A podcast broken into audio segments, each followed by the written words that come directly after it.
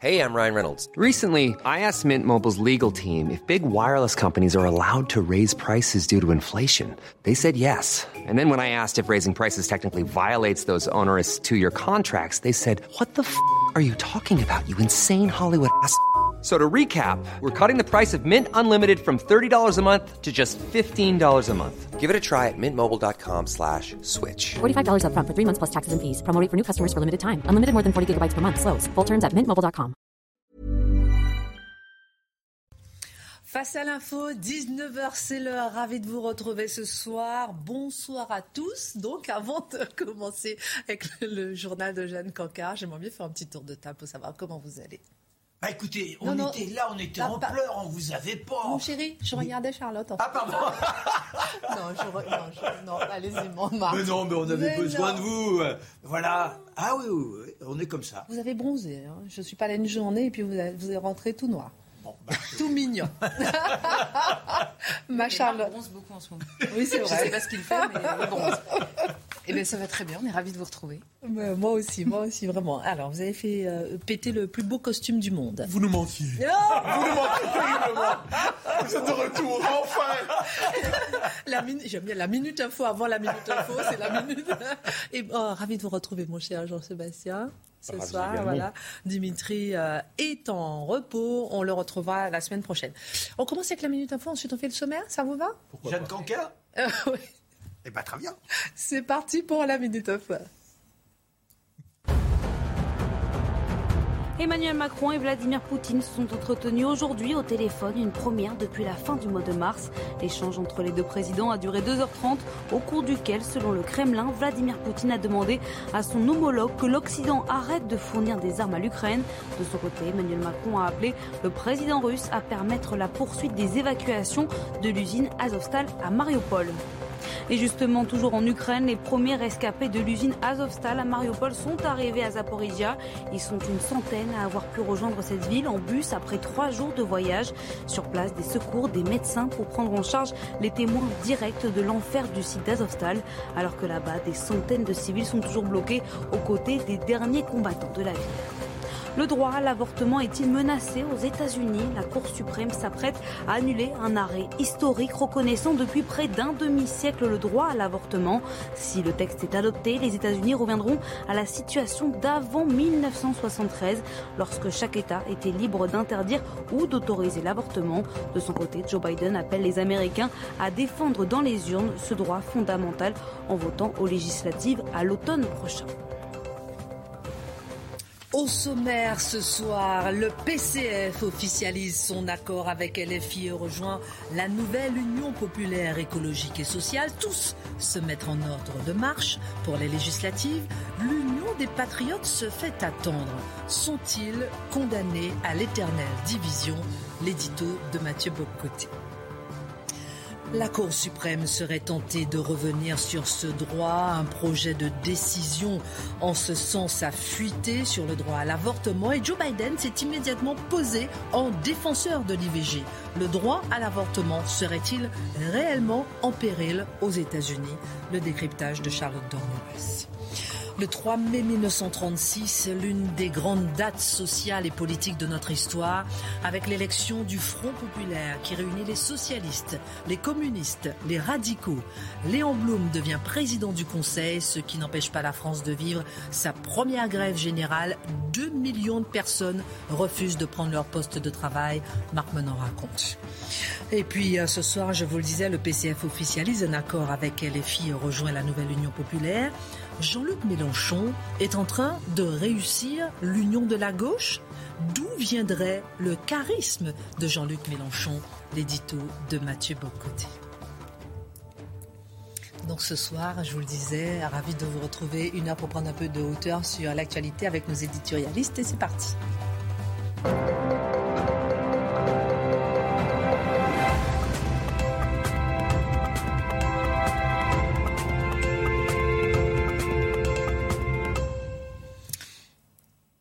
Soir, le PCF officialise donc son accord avec LFI et rejoint la nouvelle Union populaire des écologistes et sociales. Alors que le regard du public, Mathieu, se porte sur la gauche, en train donc de s'unir avec cette coalition, le camp national, le camp des patriotes, celui de la droite nationale, est plus divisé que jamais.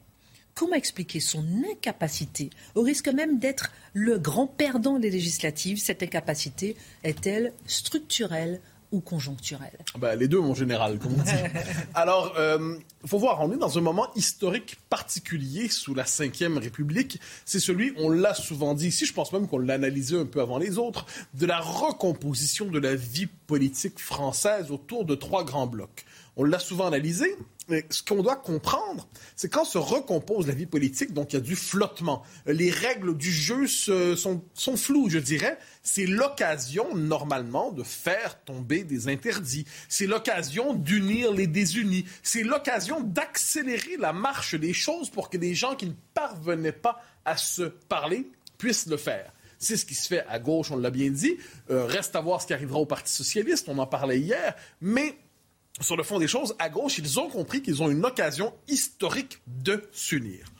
À droite, qu'en est-il? Eh bien, on dirait qu'ils profitent de cette occasion historique, la droite nationale, on s'entend, pour reconduire leur division, les creuser et se condamner durablement à la mésentente. Alors, il y a des raisons de fond pourquoi tous ces gens ne sont pas capables de s'entendre. Les raisons structurelles, on en a souvent parlé ici, mais je les rappelle simplement par souci pédagogique.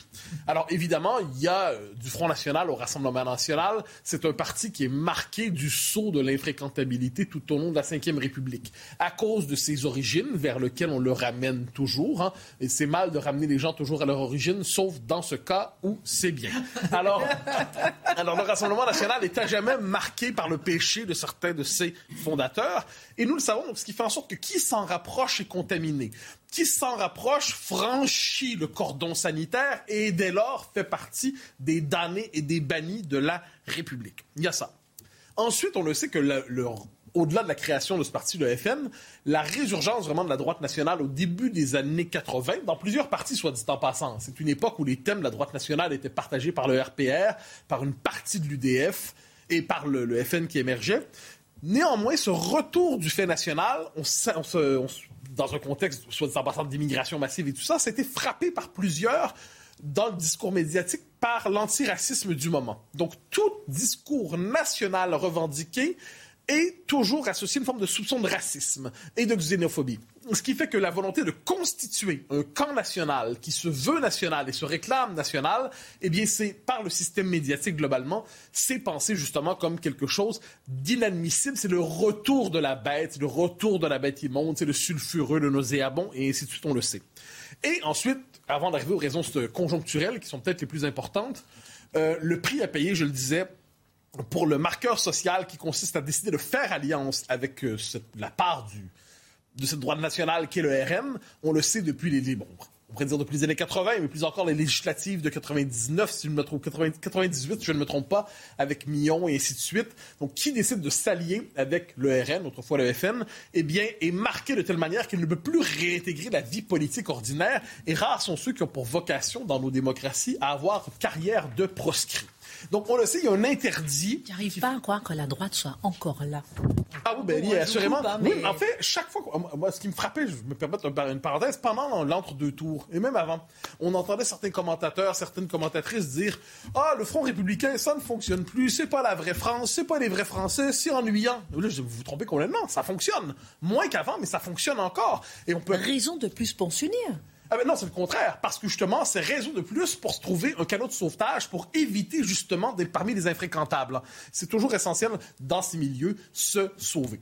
Mais les raisons circonstancielles sont peut-être plus importantes dans les circonstances. Alors, le RN. Le RN, qui est aujourd'hui le parti hégémonique, on se demandait ce qui sortirait de la présidentielle, il n'y a aucun doute, le RN est le parti hégémonique.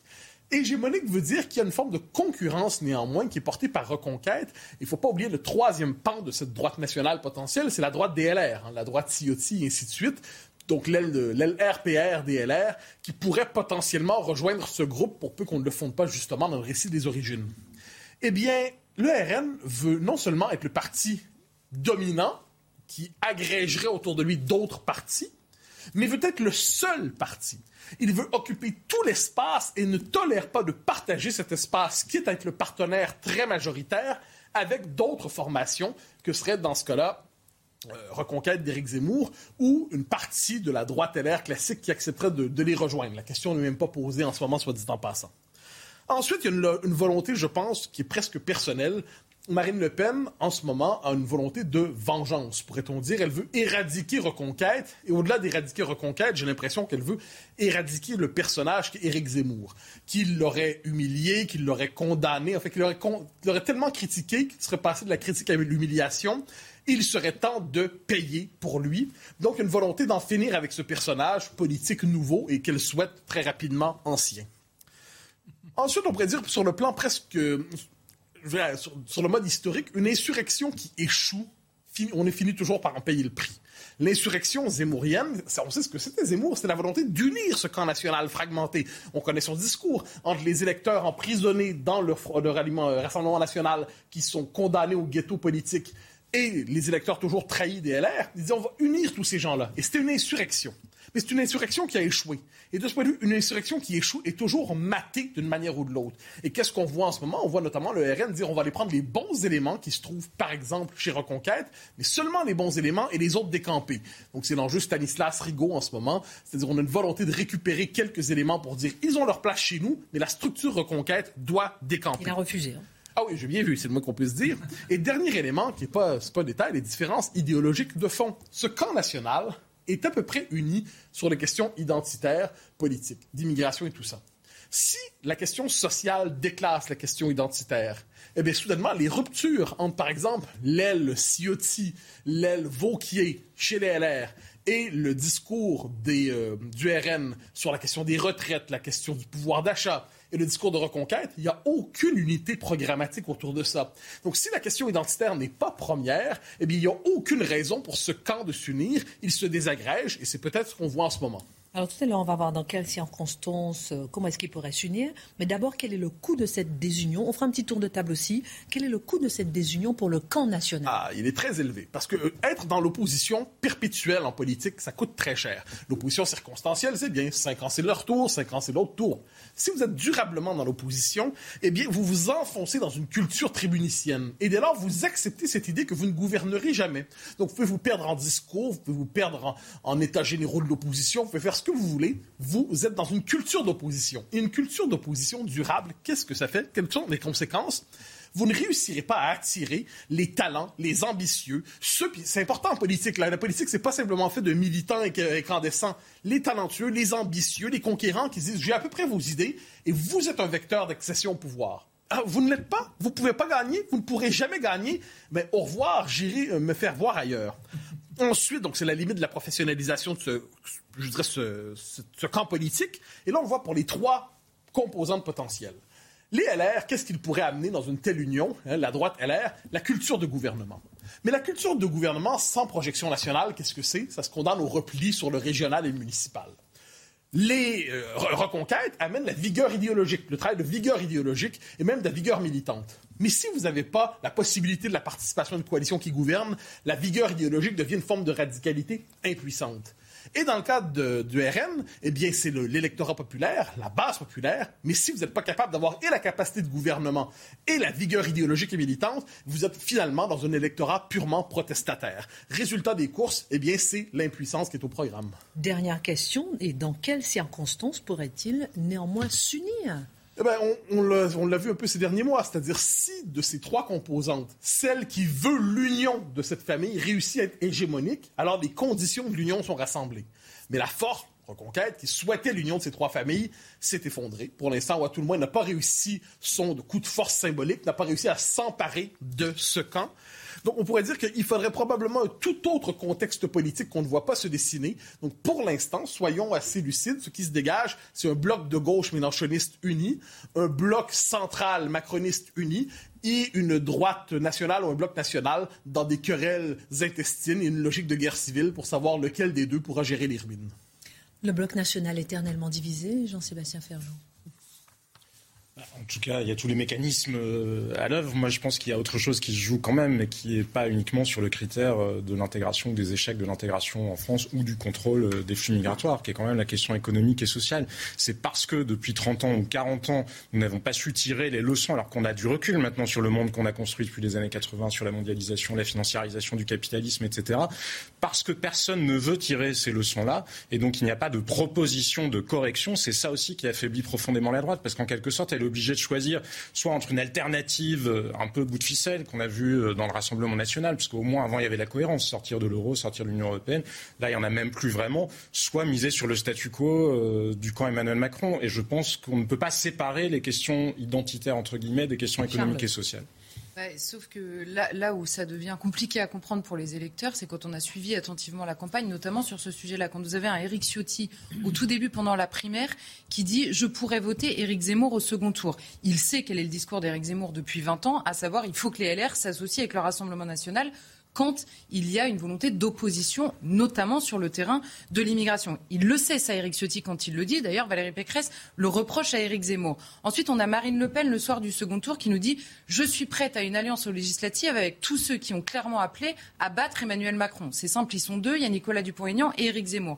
Et Éric Zemmour, le soir du premier tour qui dit euh, vous euh, au second tour j'appelle à voter Marine Le Pen sans ambiguïté et sans contrepartie parce que c'est euh, ça qu'il faut faire si on aime la France. Ce sont ces mots à ce moment-là. Et au moment où se pose concrètement la question de l'alliance, une alliance, elle se fait forcément sur une hiérarchisation des sujets. Est-ce qu'il y a un sujet important sur lequel on est d'accord et qui vaut le coup qu'on s'allie? C'est ça qui se pose euh, au moment d'une alliance. Et, et, là, au moment où la question se pose concrètement et où les électeurs le plébiscitent, et on l'a vu dans les études, ça devient impossible. Donc il y a quand même une question personnelle qui est lourde dans cette affaire. Je vous fais réagir dans un instant. Je vous fais réagir dans un instant. On va marquer la minute info et on revient justement sur cette question. La droite nationale est-elle éternellement divisée? On connaît désormais la date de la cérémonie d'investiture d'Emmanuel Macron pour son second mandat. Elle aura lieu ce samedi à 11h à l'Elysée, près de deux semaines après sa victoire à la présidentielle. Une cérémonie sobre au cours de laquelle le chef de l'État prononcera un discours devant les invités. Les deux derniers présidents réélus, François Mitterrand et Jacques Chirac, avaient eux aussi choisi une cérémonie simple.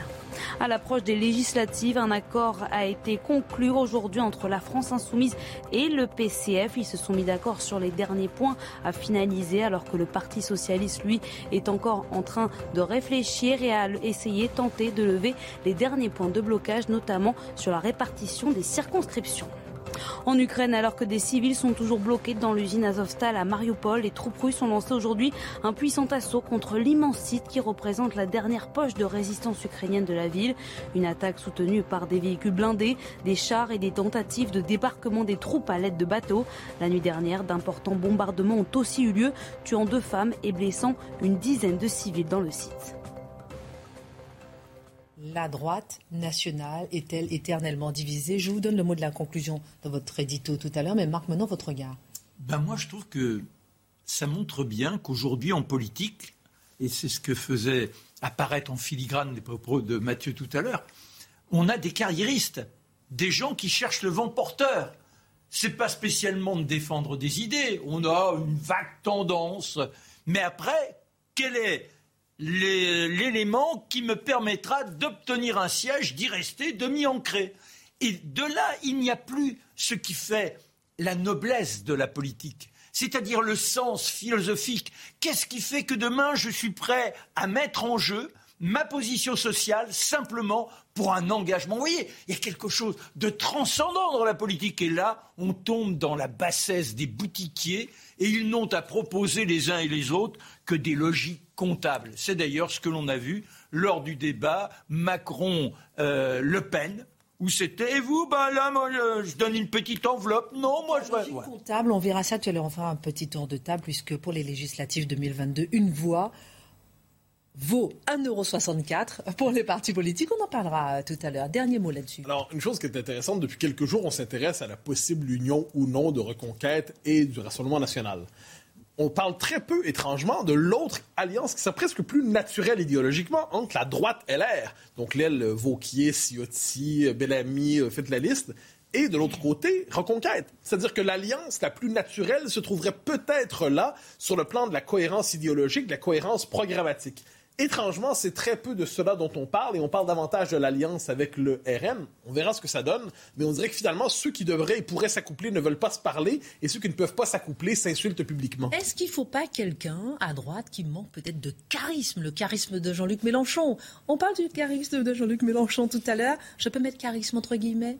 Oh non, je pense que c'est très objectif. C'est un homme charismatique. ce, qui ne, oh, ce qui n'implique pas ensuite l'adhésion. Mais ne pas reconnaître le charisme de Mélenchon, c'est ne pas reconnaître un élément objectif de la vie politique Alors, française. si c'est son charisme qui permet effectivement cette union, on en parlera dans la deuxième partie. Pour l'instant, on va parler de ces, ces policiers euh, avec vous, Jean-Sébastien Ferjeux, qui ont manifesté hier. Manifestation devant les tribunaux et commissariats.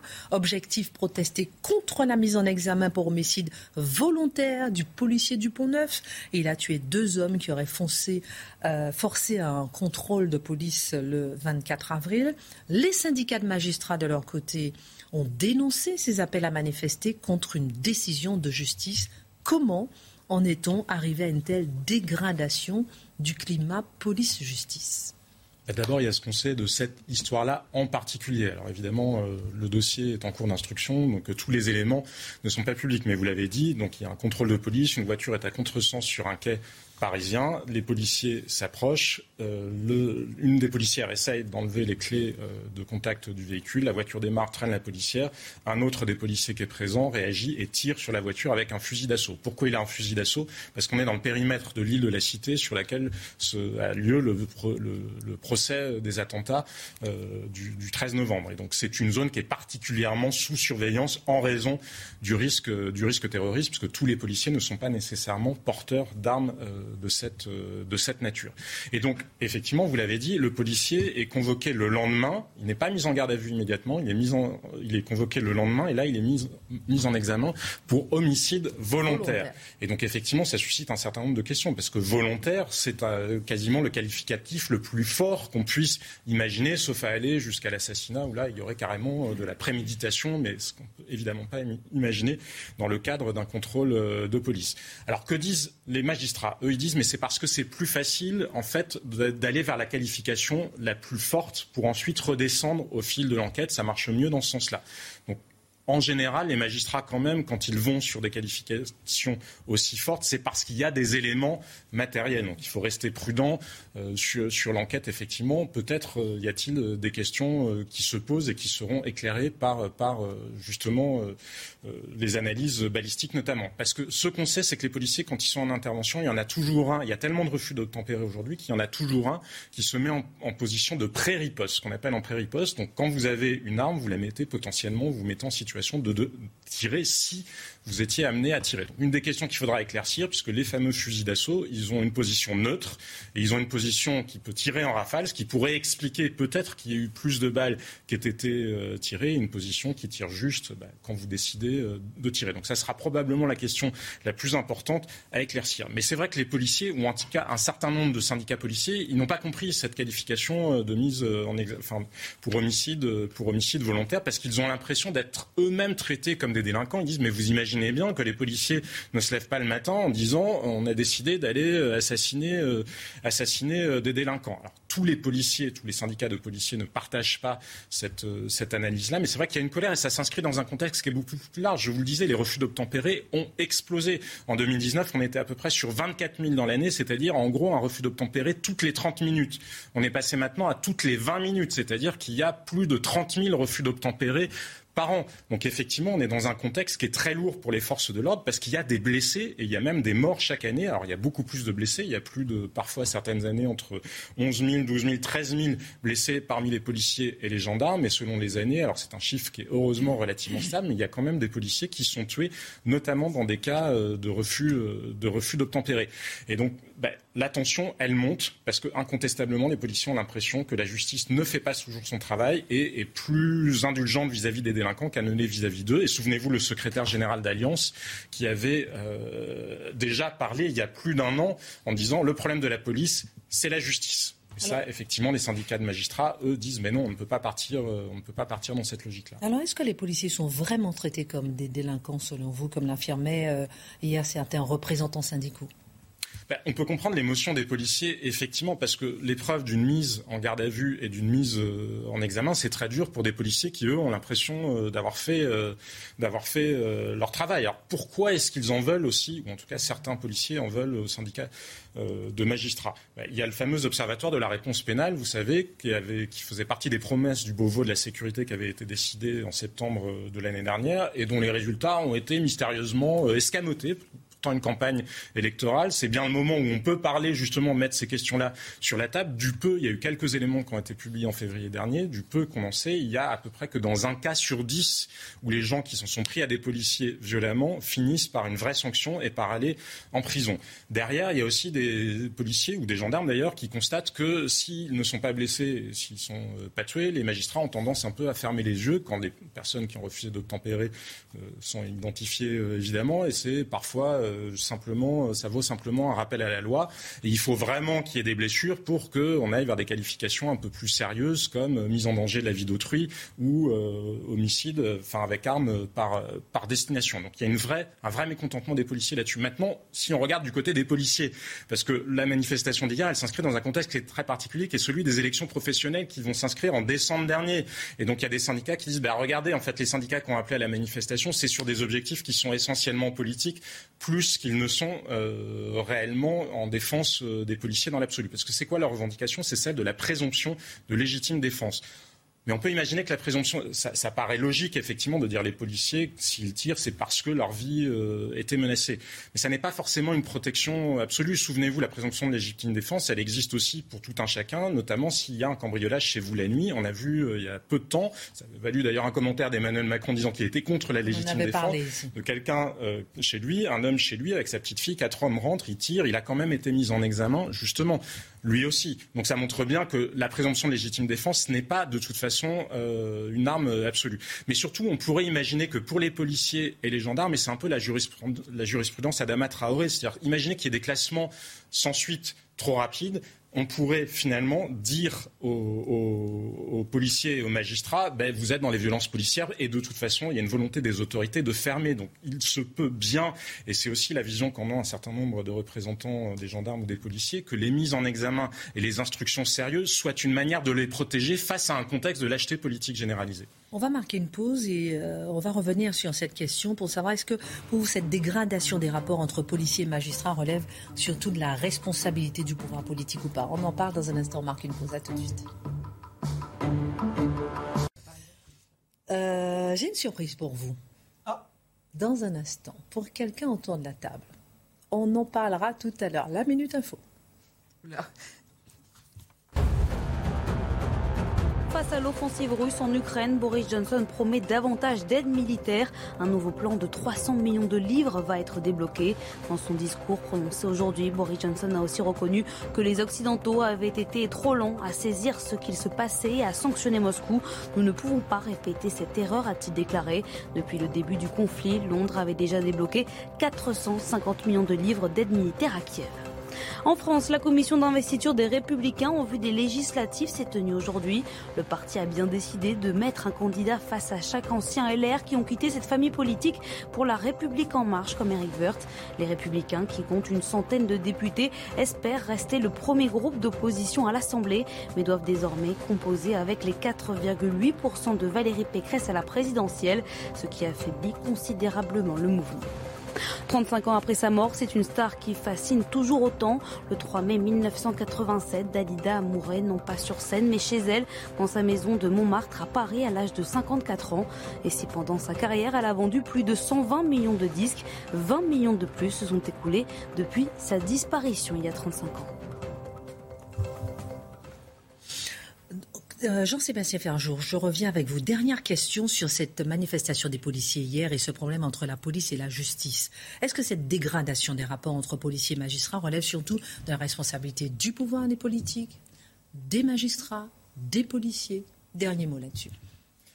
On l'a dit, il y a des reproches qui peuvent être faits à la police, des reproches qui peuvent être faits à la justice ou à certains, plus exactement, euh, dans un certain nombre de décisions qui sont prises. Mais globalement, oui, pour moi, c'est une évidence, une responsabilité politique. Alors, il y a plusieurs niveaux. Il y a la responsabilité politique de ceux qui ont entretenu le vocabulaire des violences euh, policières. Parce que imaginez si vous êtes les forces de l'ordre, alors que le nombre de refus d'obtempérer, je vous disais, le nombre de violences contre les représentants des forces de l'ordre ont explosé et qu'on vous explique que c'est vous qui euh, violentez finalement les citoyens français alors que vous êtes en général assez mal payé pour euh, assurer vos missions. Donc il y a incontestablement une responsabilité de cette partie de la gauche qui veut voir des violences policières partout ou du racisme systémique d'ailleurs dans l'État français et dans la police française. Et puis après, il y a une responsabilité aussi de ceux qui sont au pouvoir, de ceux qui gouvernent depuis un certain nombre d'années. Il y a la clochardisation de la justice parce que souvent c'est aussi le manque de moyens de la justice qui explique un certain nombre de défauts euh, de procédure, de lenteur, euh, etc. Il y a le manque de moyens consacrés aux policiers. Puis il y a la politique pénale. Regardez la,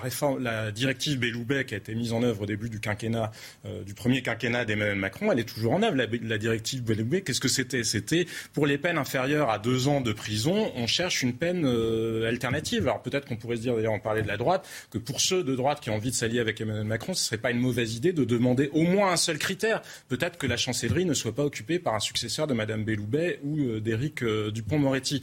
Mais après, effectivement, il y a les moyens de la police. Regardez la formation sur les faits en particulier, le tir au fuseau d'assaut. Les policiers, ils ont droit à 8 heures de formation, dont 4 heures sur le terrain théorique, ça n'est pas suffisant. Il n'y a pas assez, par exemple, de périodes où vous recyclez, où vous continuez à vous former au cours euh, de votre carrière. Il manque de stands de tir. Enfin, bref, il y a vraiment des questions de moyens. On ne donne pas à la police les moyens de ses missions.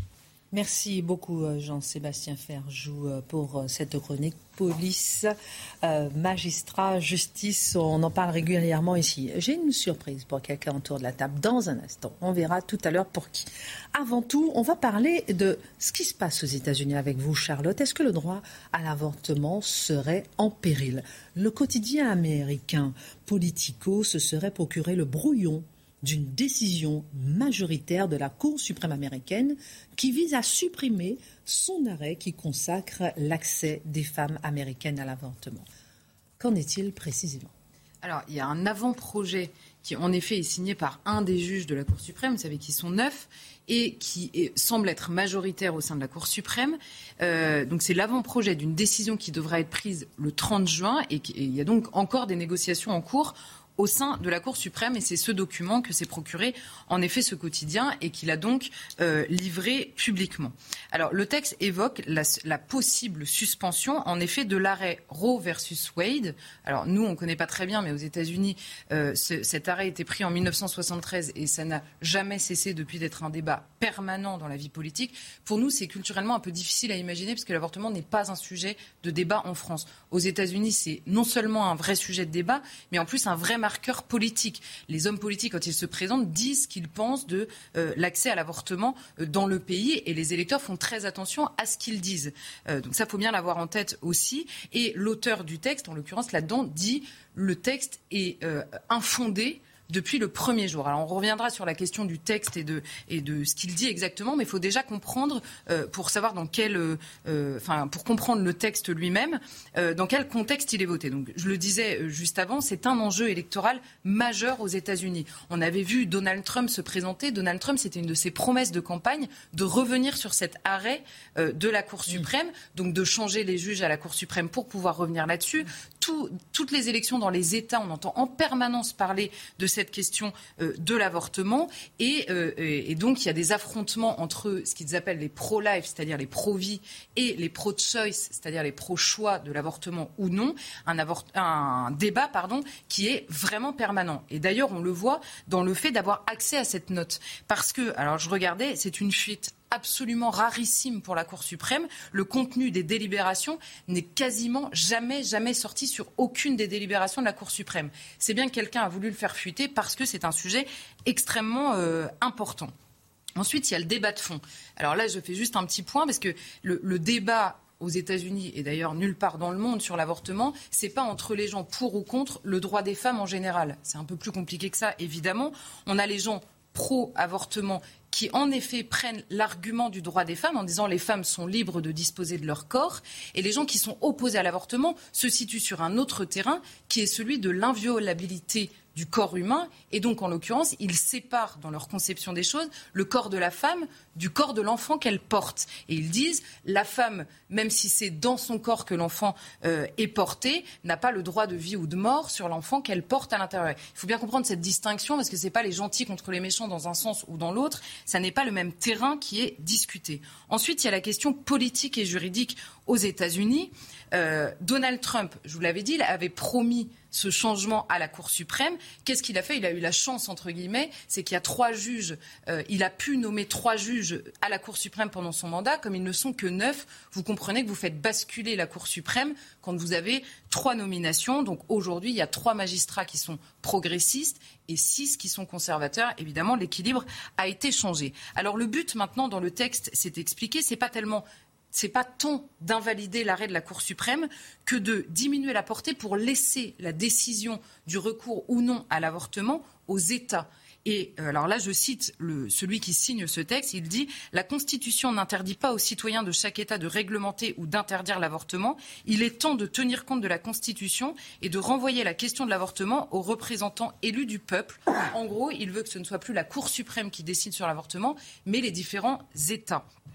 Et ensuite, il y a la question de la loi aux États-Unis, puisqu'on on parle beaucoup ce matin de la Cour suprême qui voudrait revenir sur la loi du droit à l'avortement aux États-Unis. Cette loi n'existe pas. Il n'y a pas de loi fédérale sur ce sujet aux États-Unis. C'est d'ailleurs bien euh, le sujet. C'est une jurisprudence de la Cour suprême qui permet l'accès à l'avortement aux États-Unis. Il y a deux jurisprudences.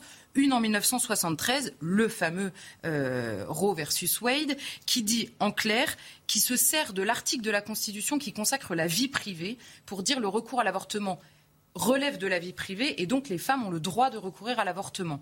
Et euh, donc il, consacre ça, mais il dit ça doit être mis en balance avec les intérêts de l'État dans lequel l'avortement est voté, protéger la santé des femmes et le potentiel de la vie humaine. Vous voyez que c'est assez, euh, déjà assez large comme arrêt. Et en 92, il y a un autre arrêt qui dit que les États peuvent légaliser l'avortement jusqu'à 22 ou 24 semaines, c'est-à-dire le stade de viabilité du fœtus. D'ailleurs, ça nous pose une petite euh, question, là j'ouvre une parenthèse, mais dans le débat en France, il y a un débat qu'on n'a jamais, c'est la question du rapport à l'avortement, même au délai d'avortement. Et c'est quelque chose qui sera aussi, évidemment, jugé par la Cour suprême. Pourquoi est-ce que je dis ça? Parce qu'on dit tout le temps, tel État est revenu sur l'avortement. en France, c'était 12 semaines, ça vient de passer à 14 semaines le délai d'avortement. Aux États-Unis, on en parlait à plusieurs reprises. C'est ça. Aux États-Unis, c'est donc le maximum entre 22 et 24 semaines. C'est 10 semaines de plus que nous pour pouvoir avorter. Et il y a certains États qui, en effet, restreignent le droit à l'avortement en le passant, par exemple, à 15 semaines, ce qui est encore plus que nous. Et là, les anti-avortements posent une question.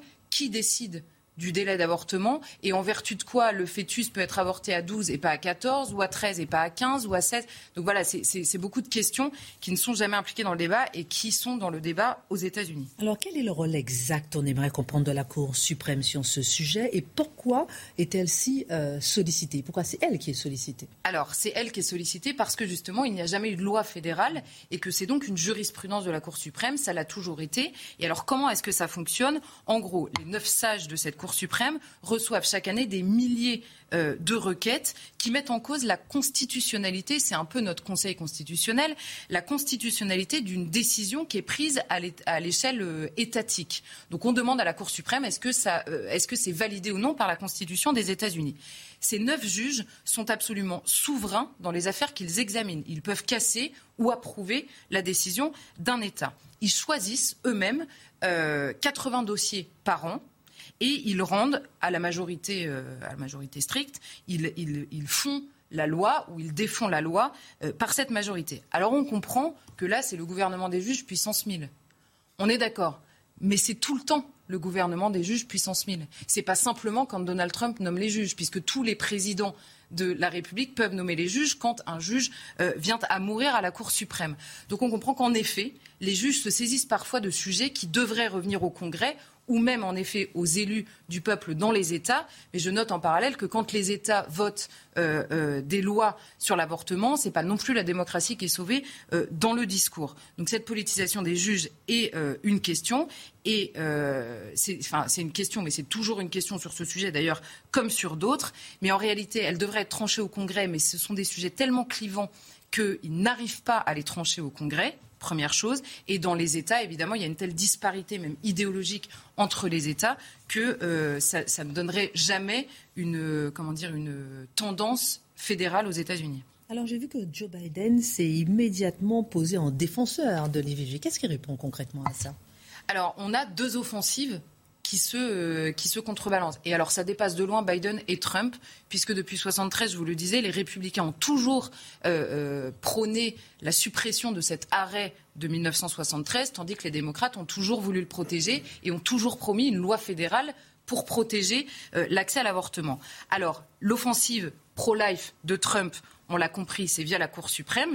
Donc il y a un changement de la Cour suprême. Et qu'ont fait les conservateurs, immédiatement les États conservateurs Ils ont lancer l'offensive en adoptant des lois extrêmement restrictives sur l'avortement pour obliger la Cour suprême enfin pour permettre à la Cour suprême, plus exactement, de se repencher sur la chose. Puisque s'il y a une nouvelle loi, vous pouvez saisir la Cour suprême pour qu'elle examine la loi, et là, elle peut éventuellement revenir sur sa propre jurisprudence. Voilà l'offensive des pro-life via Trump, et Biden répond en disant il va légiférer sur le sujet. Le seul problème qu'il a, c'est que pour voter une loi fédérale, qui est la seule qui soit supérieure aux lois de l'État. Il faut non pas 51% euh, du Congrès, mais 60%, puisque c'est une loi fédérale. Il n'a pas ces 60% aujourd'hui et il pourrait le faire en, euh, comment dire, avec un, système de majorité euh, simple au Congrès, c'est-à-dire bloquer en gros le vote par une majorité simple, mais il y a les élections de mi-terme dans peu de temps et il risque de perdre cette majorité euh, au Sénat. Donc vous voyez que c'est compliqué, il n'a pas forcément les moyens. Et donc euh, dans toute cette histoire, il y a d'abord le système américain qu'il faut essayer de comprendre. Mm. Et la deuxième chose que nous rappellent euh, les États-Unis, comme beaucoup d'autres pays dans le monde, c'est que ce débat n'est pas évident, c'est pas inscrit dans le marbre, que tout le monde est absolument d'accord sur cette question. En tout cas, Joe Biden a aussi ajouté que toute une série d'autres droits pourraient être menacés. Ça ne vous rappelle pas quelque chose, justement, ce sujet ben euh, de l'avortement Oui, aujourd'hui, c'est la, disparition de Dalida. Alors, Dalida, personnage qui nous fait rêver et qui a une vie personnelle plutôt lugubre. Et dans les années 70, elle doit se marier et malheureusement, son fiancé se tire une balle dans la tête, elle est effondrée et elle trouve le bonheur avec un jeune Italien, elle a 35 ans, un jeune Italien qui s'appelle Lucio. Il a 18 ans et soudain, elle se ragaillardit. C'est merveilleux. Il se laisse aller forcément à l'exubérance des sens et elle s'aperçoit qu'elle est enceinte sans rien dire à personne. Comme on ne peut pas, à cette époque-là, avorter en France, elle retourne en Italie et elle demande à ce que ce geste d'élimination du petit être soit effectué. Quinze ans après, elle s'apercevra qu'elle est devenue stérile. Voilà aussi la donne de la condamnation, je dirais, à ceux qui ont recours à l'avortement clandestin, les drames, parce qu'on n'est pas dans la bonne situation. Alors pensez à Dalida avec euh, cette belle chanson. Voilà, ça fait un tube après, écrit par Pascal Sevran. 18 ans, il était beau comme un enfant, fort comme un homme. C'était l'été, évidemment et j'ai compté en le voyant mes nuits d'automne. J'ai mis de l'ordre à mes cheveux. C'était mon idole. La minute info. de donner autant de bonheur et d'être aussi ah. malheureuse dans la vie personnelle. L'apparence est trompeuse. Oui, une fois sur scène. Et la beauté est vaine. La minute info. C'est un verset de la Bible. En Ukraine, les premiers rescapés de l'usine Azovstal à Mariupol sont arrivés à Zaporizhia. Ils sont une centaine à avoir pu rejoindre cette ville en bus après trois jours de voyage. Sur place, des secours, des médecins pour prendre en charge les témoins directs de l'enfer du site d'Azovstal. Alors que là-bas, des centaines de civils sont toujours bloqués aux côtés des derniers combattants de la ville. L'Organisation mondiale de la santé s'alarme sur une épidémie de surpoids et d'obésité en Europe qui sont responsables de plus d'1,2 million de décès par an. En Europe, près d'un quart des adultes sont aujourd'hui obèses. Le directeur de l'OMS Europe alerte, l'augmentation de l'indice de masse corporelle est un facteur de risque majeur de maladies, notamment les cancers et les maladies cardiovasculaires. En France, alors que la filière est fragilisée par l'abattage de 16 millions de volailles depuis le début du mois de novembre dernier en raison de l'épisodie de grippe aviaire, les éleveurs et les restaurateurs s'inquiètent d'une pénurie de magret et de foie gras. Selon les professionnels du secteur, il faut s'attendre à une baisse de 50 à 60% de ces produits sur le marché et donc à une hausse de leur prix.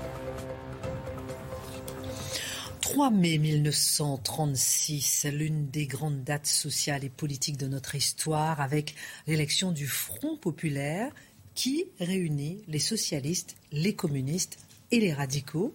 Léon Blum devient président du Conseil, ce qui n'empêche pas la France de vivre sa première grève. 2 millions de personnes dans la rue. Alors, il faut replacer un peu le contexte. Les années 30, 1929, l'effondrement de la bourse, ça nous tombe dessus quelques années plus tard et on a comme euh, président de la République Paul Doumer. Et Paul Doumer, élu et malheureusement assassiné. N'oublions pas qu'on a eu des présidents assassinés.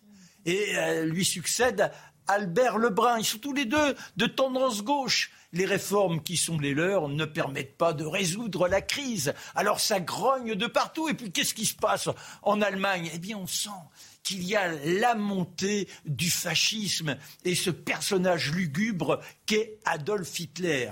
Les élections de 1936 se dessinent et là il y a un homme qui dit c'est pas possible, on ne peut pas rester comme ça. C'est le gars du Parti communiste, à savoir Maurice Thorez. Il dit fondons un front populaire, soyons unis. Il y avait eu la grande séparation à la fin du, du siècle précédent.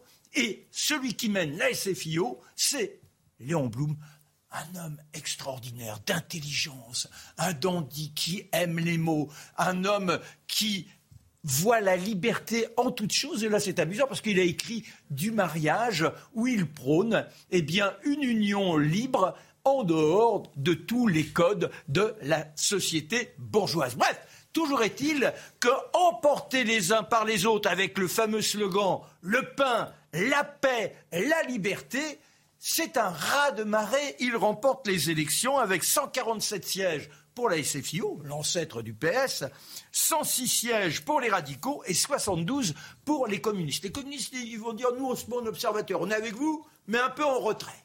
Alors, on attend que le 4 juin, il soit effectivement en place. Mais que se passe-t-il? Eh bien, au Havre, aux usines Breguet. Ne voyez pas les avions, les usines Breguet, en l'occurrence, ce sont les montres, des montres d'un grand raffinement. Et pour le 1er mai, certains des, ouvriers ont dit, mais nous, on prend notre journée de congé, ils ont été licenciés. Alors là, on ne plaisante pas avec ces choses-là, il faut les réintégrer, tout le monde débraye et la contagion gagne l'ensemble du pays en même pas une semaine. Ceux qui reprennent cette balle, si je puis dire, c'est la TCOR. Ah, la TCOR, là, tiens, on est encore dans les avions. C'est la grande épopée de l'aéropostale. Ces hommes de l'audace, la TCOR, là-bas à Toulouse, ont réussi tous les miracles. Eh bien, hop, on décroche.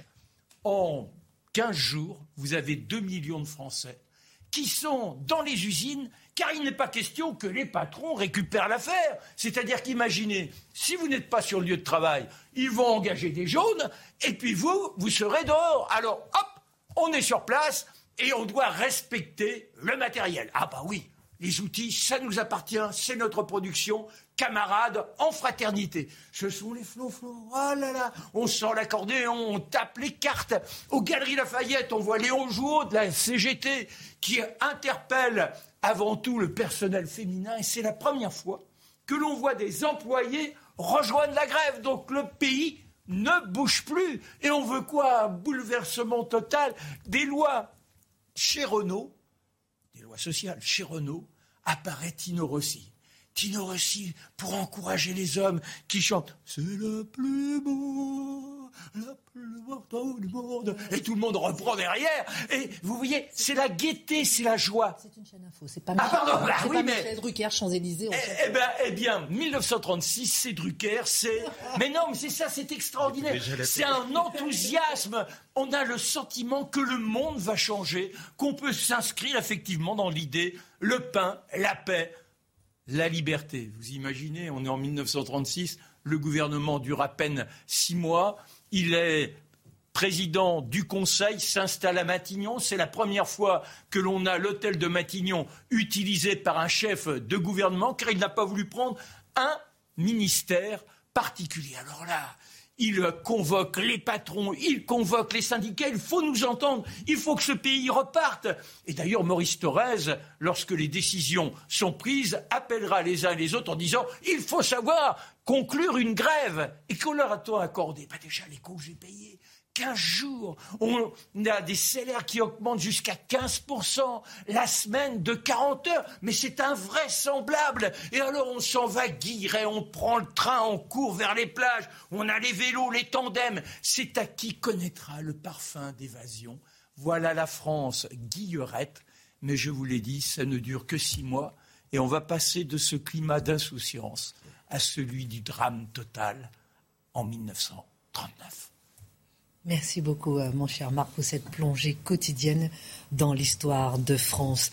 J'ai une petite surprise. Je ne sais pas si maintenant, je ne sais pas, j'hésite. Euh, C'est vous le Ariane. Allez, on fait un petit tour de table sur une question, ensuite je fais la surprise.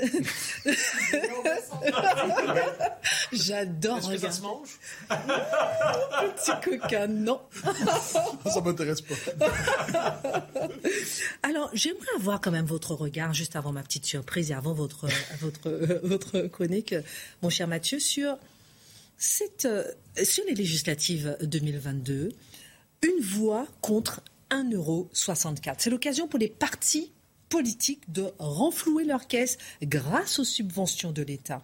Et même si on n'est pas élu, qu'est-ce que ça vous évoque Est-ce que ça ne veut pas dire quelque part, est-ce qu'on ne peut pas laisser comprendre que cette union dont vous allez nous parler tout à l'heure, euh, euh, que tout le monde est en train de se vendre finalement? Non, il ne faut pas être aussi sévère, je crois. C'est-à-dire le financement public des partis politiques est essentiel à l'exercice démocratique. Sinon, on peut croire que c'est avec le financement populaire seulement. Donc l'État ne donne pas un sou. Il y a simplement des campagnes de financement populaire avec ou sans les entreprises ensuite. Mais quoi qu'il en soit, pour que les partis soient efficaces, pour que les partis soient capables de mener campagne, pour que les partis soient capables d'avoir une propagande, pour que les partis soient capables de mener des études, pour qu'ils soient capables d'avoir du personnel qualifié pour être capables de mener leur activité démocratique, si on croit aux partis, alors on croit à leur financement d'une manière ou de l'autre. Donc, j'avoue qu'en ces matières, je pense que ça fait partie de la vie politique démocratique que d'être capable d'avoir des partis politiques suffisamment solides, donc avec des reins financiers suffisamment solides pour être capable ensuite de jouer leur rôle. Bah, et surtout pour être capable de ne pas être acheté, parce que c'est quand même aussi euh, le sujet. Il y a des règles de financement de la vie politique euh, en France, ça me paraît très utile. Regardez aux États-Unis, on en parlait tout à l'heure, mais sur beaucoup de sujets, il y a des gens qui investissent pour acheter des élus, que ce soit euh, dans les États fédérés ou au niveau de l'État fédéral. Maintenant, pour donner quand même un chiffre, une idée, le coût de la démocratie en France, c'est 1,3 milliard d'euros. Si vous faites le coût de l'Élysée, du gouvernement, de l'Assemblée, etc. 1,3 milliard d'euros, c'est moins de 20, 20 euros par Français et par an. Le total des dépenses publiques, c'est 1476 milliards d'euros. Donc je pense qu'il faut séparer la question de la morale, effectivement les accords qui n'ont pas de sens entre la carpe et le lapin, de celle du financement de la vie politique.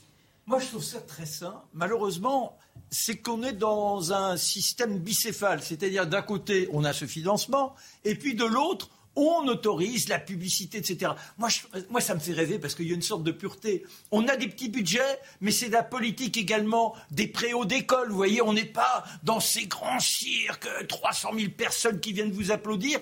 Et donc, à mon sens, là, on est dans cette idée où tout à chacun est appelé à réfléchir, à mûrir son vote. C'est la survie des partis politiques qui est en jeu, en fait. On renfloue les caisses, finalement, législatives. Bah, c'est forcément ce qu'on se dit au moment où il y a des scores qui sont euh, très petits et que c'est.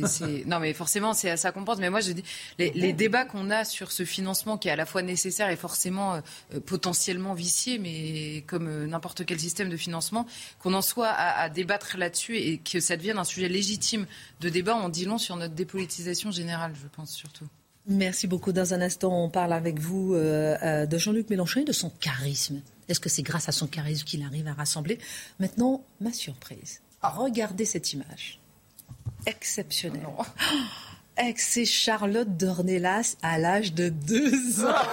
Petit bouchon. Je n'ai jamais vu une poupée aussi merveilleuse. Donc je remercie beaucoup la personne qui m'a envoyé cette photo. Si vous avez les photos des autres chroniqueurs à l'âge de deux ans, je suis preneuse. Et dire qu'elle finira. Jeanne d'Arc. Oh. Déjà. Les ambiants de France. En tout cas, Charlotte, on est ravis de vous avoir tous les Quelle soirs. Vous illuminez ouais. le plateau de votre intelligence, votre professionnalisme, votre humilité, votre simplicité. Vraiment, vous êtes exceptionnel. Jean-Luc Mélenchon, Ah, les mêmes pas- qualités. Vous pensez Vous allez nous dire. Parce que L'humilité. c'est l'homme, c'est l'homme de l'heure.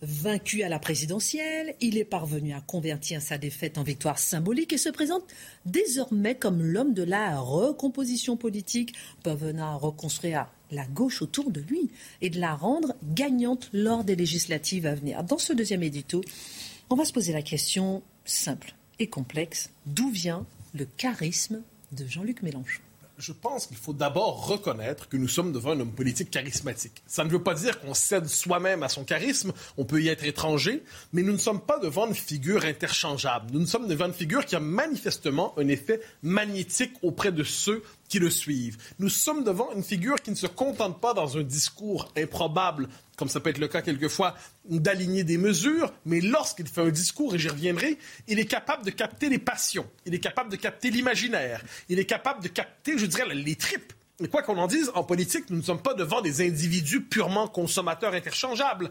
Euh, la politique touche l'âme humaine. Et Jean-Luc Mélenchon, quoi qu'on en pense, est capable de ça. Mais pourquoi en est-il capable? Parce que c'est un homme politique. Je reviens par là qu'il ne se contente pas d'être un gestionnaire. Il ne se contente pas de, lorsqu'il fait ses discours, de dire je vais faire 3 milliards dans le ABC, 8 milliards dans le CGA, 7 milliards dans le CS. Le CSA surtout. Donc on a, on a devant un homme politique qui ne réduit pas la politique à sa dimension gestionnaire, à sa dimension dépensière. Il présente la politique comme la capacité de for- forger un destin commun. Il répond, autrement dit, au désir qu'ont les hommes et les femmes de faire société et plus encore de faire communauté politique. Alors, on se comprend bien. Quand je dis tout ça, ça ne veut pas dire qu'on adhère à la vision de Jean-Luc Mélenchon. Ça ne veut pas dire qu'on euh, se reconnaît dans son propos. Je dis simplement qu'il Vous situe... avez peur qu'on- vous avez peur qu'on vous... Non, non, non, je prends la peine de le dire simplement. Qu'on soit Vous prenez des précautions pour vous. non, mais mon mélanchonisme caché est, est connu. Mais euh, alors non, ce qui est intéressant, c'est qu'on est devant quelqu'un qui situe, autrement dit, la politique au bon niveau. Il situe, on se souvient du débat de premier tour, euh, enfin avant le premier tour, entre lui et Zemmour. L'intérêt de ce débat, comparez-le avec le débat de deuxième tour, l'intérêt de ce débat, c'est qu'il se situait non seulement en deux conceptions de la cité, mais presque en deux conceptions de la civilisation. Donc, premièrement, son charisme naît, je crois, de sa conception de la politique, du fait qu'il a une conception exigeante, élevée de la politique. Ça vient aussi, quoi qu'on en dise, de son art oratoire. L'art oratoire est absolument essentiel. Trop souvent aujourd'hui, quand on voit les politiques, il parle pour, je dirais, il parle strictement pour la télévision en format petite formule qui peut être reprise, formule de 13 secondes qui peut être reprise d'une manière ou de l'autre. Mélenchon est à l'époque du théâtre, on pourrait dire. Il est à l'époque des grands discours, quelquefois de manière caricaturale sur le mode de Fidel Castro, mais il est à l'époque du grand discours, donc du discours théâtral, du discours, et c'est un homme qui occupe toute la scène. D'un occupe, et là, de ce point de vue, on n'est pas simplement devant les petites formules qui s'accumulent. D'ailleurs, ces textes ne sont pas toujours écrits à l'avance. hein. Il y a une part d'improvisation. Mais pourquoi il y a une part d'improvisation? Parce que si vous faites un discours dans la vie et que vous êtes en communication avec une foule, vous captez les vibrations de la foule, vous captez c'est quoi son état d'esprit, vous sentez comment ceux à qui vous parlez se sentent, à quel moment vous êtes capable de faire monter les émotions, les faire redescendre et ainsi de suite. Si vous avez un texte écrit à l'avance que vous récitez grâce au téléprompteur, votre capacité à capter l'humeur de la foule et son sentiment est beaucoup plus limitée. Donc, conception élevée de la politique, euh, art oratoire véritable, on pourrait ajouter imagination stratégique. Voilà des éléments qui comptent. Je vais vous demander est-ce que ce sont les ingrédients du charisme? Je vais vous demander est-ce que ce charisme peut conduire à la victoire? J'ai envie d'entendre votre chute quand même, parce que là, je ne reconnais pas trop mon Mathieu Bocoté. La pause info et on revient tout de suite.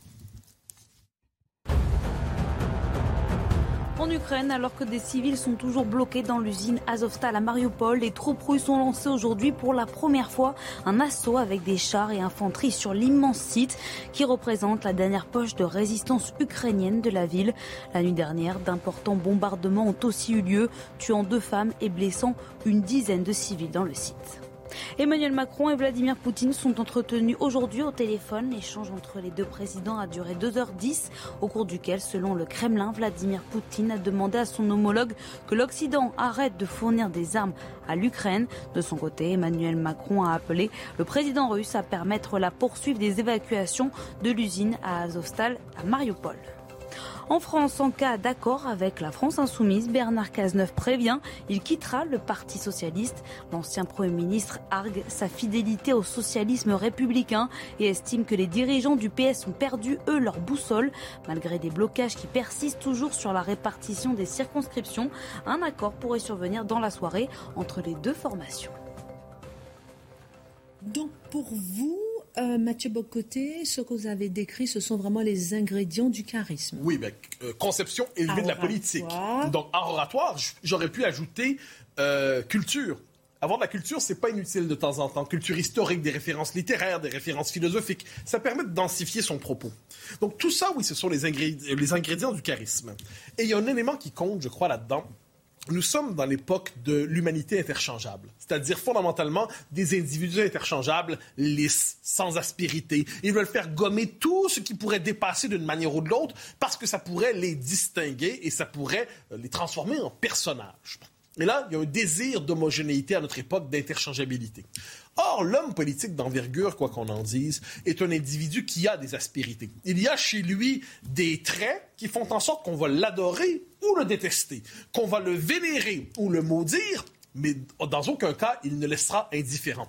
Et c'est le problème de tant de politiques aujourd'hui qu'ils laissent indifférent. Et quand ils ça donne euh, l'exercice du discours d'une manière ou de l'autre, et ils essaient même quelquefois de faire des effets oratoires improvisés, ça peut virer à la catastrophe. Je ne pense à rien en disant ça. Donc, ce qui est intéressant, et l'art oratoire, ça s'apprend. Ça s'apprend. Mais dans son cas, on est devant un talent naturel. Donc, je pense que la part des aspérités dans une personnalité, des défauts qu'on peut aimer, aimer, euh, aimer, détester, appelons ça comme ça, ça fait partie du personnage. Et là, je dis, vous allez me dire, vous êtes une forme de mélanchoniste caché, vous l'aimez. On vous découvre. Euh, bon, mais c'est à ce moment que je relativiserai cette passion soudaine en disant que trouvons des personnalités, des figures qui, dans l'histoire de la Ve République, au-delà, au-delà du général de Gaulle, qui est euh, la seule personne devant qui, de ce point de vue, je m'incline devant son souvenir, eh des figures de différentes familles de pensée qui ont eu ce type de charisme d'une manière ou de l'autre. François Mitterrand, c'est le moins qu'on puisse dire, personnage balsacien, personnage romanesque, qui avait justement, par son espèce de très grand cynisme et son oratoire véritable et sa culture littéraire, il a été capable de capter l'imagination d'une génération. C'était à la fois le Florentin et le pseudo-grand sage, et à travers tout ça, il a incarné une génération. On peut penser à Philippe Séguin, à Charles Pasqua, à Jean-Pierre Chevènement, à Jean-Marie Le Pen, à toute une série de figures dans différentes familles politiques qui avaient justement ces aspérités créatrices, qui avaient ce sens du politique, qui avaient cette vision historique lorsqu'ils s'engageaient. Ensuite, vous avez des, figures de plusieurs familles politiques, mais qui n'étaient justement pas des gestionnaires interchangeables. Dernière question, est-ce que ce charisme que vous décrivez de Jean-Luc Mélenchon peut conduire à la victoire? À la victoire, je ne sais pas, mais à une certaine victoire, j'entends par là qu'il prépare, dans l'esprit de Mélenchon, c'est sa force stratégique. Une fois qu'il perd les élections, il trouve le moyen de dire qu'il a gagné. Et il réussit à dire que la prochaine, finalement, ça va être son triomphe. Qu'est-ce que j'entends par là? C'est qu'il fait de la politique au-delà de la carrière du moment. Il en fait une forme d'aventure. Ce qui l'engage avec lui, c'est dans un combat qui va au-delà des élections, c'est dans un grand récit une épopée. Des épopées, il y en a plusieurs possibles. Zemmour en proposait une, d'autres en proposaient, Séguin en proposait autrefois, il en propose une aujourd'hui. Et parce qu'il propose une épopée, même lorsqu'il y a une défaite, il donne un sens à l'engagement politique et l'aspiration au sens, la quête du sens, qui répond à un discours, mais quoi qu'on en dise, ça permet, même lorsqu'on perd, de créer, on le verra probablement, un bloc de gauche suffisamment fort pour qu'il pèse sur le débat politique. Ensuite, on pourra se désoler de ses effets. Il n'en demeure pas moins qu'il existera. La question qui révolte, en dehors du temps de l'émission, il manque un Mélenchon de droite? Ça, on verra. En fait, je dirais de manière. Il y en a eu hein, quelques-uns, mais ils ont avorté, ils ont échoué. Il y en a, j'en ai évoqué plus quelques-uns. Philippe Séguin était peut-être euh, Mélenchon de droite autrefois. Zemmour a peut-être voulu l'être. Le père Le Pen s'est improvisé comme tel autre fois. On ne l'a pas encore trouvé, je devine, dans cette famille politique. Il n'en pas moins, pas moins qu'un leader charismatique. Normalement, ça permet de rassembler les troupes autrement dispersées. Excellente suite de programme sur CNews à demain 19h. Merci à tous. Mom deserves the best, and there's no better place to shop for Mother's Day than Whole Foods Market. They're your destination for unbeatable savings, from premium gifts to show-stopping flowers and irresistible desserts. Start by saving 33% with Prime on all body care and candles. Then get a 15-stem bunch of tulips for just $9.99 each with Prime. Round out Mom's menu with festive rosé, irresistible berry chantilly cake, and more special treats. Come celebrate Mother's Day at Whole Foods Market.